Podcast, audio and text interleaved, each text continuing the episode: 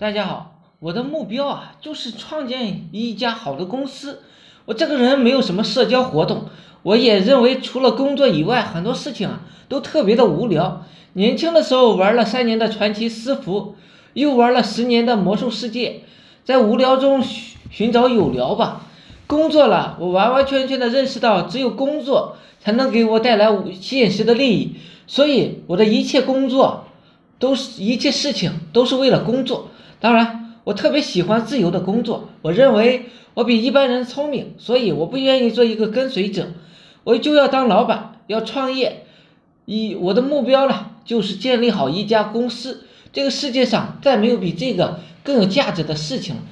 创业它不是容易的事情。显然，当你的公司盈利的时候，顺利的时候，你的员工就会留下来，他们会认为职业道路越来越宽。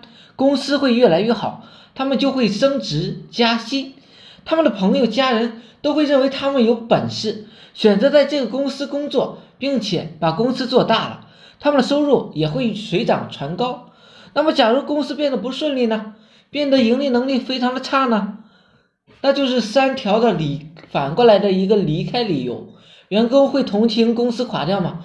别天真了，他们只会快速的离开。想尽办法捞回一切东西，甚至是损害公司。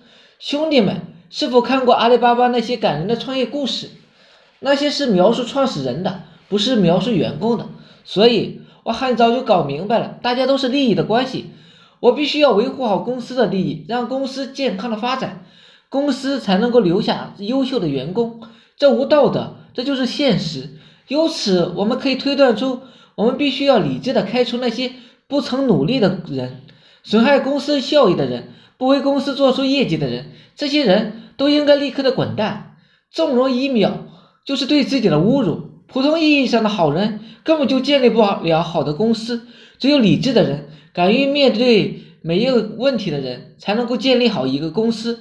我经常讲狠话，但是在经营公司的过程中啊，还是有很多的妇人之仁，为了未来，为了把公司做好。为了服务更多的人，为了事业，我必须干掉那些损害公司利益的人，开除那些损害公司利益的人，开除那些不能出成绩的人。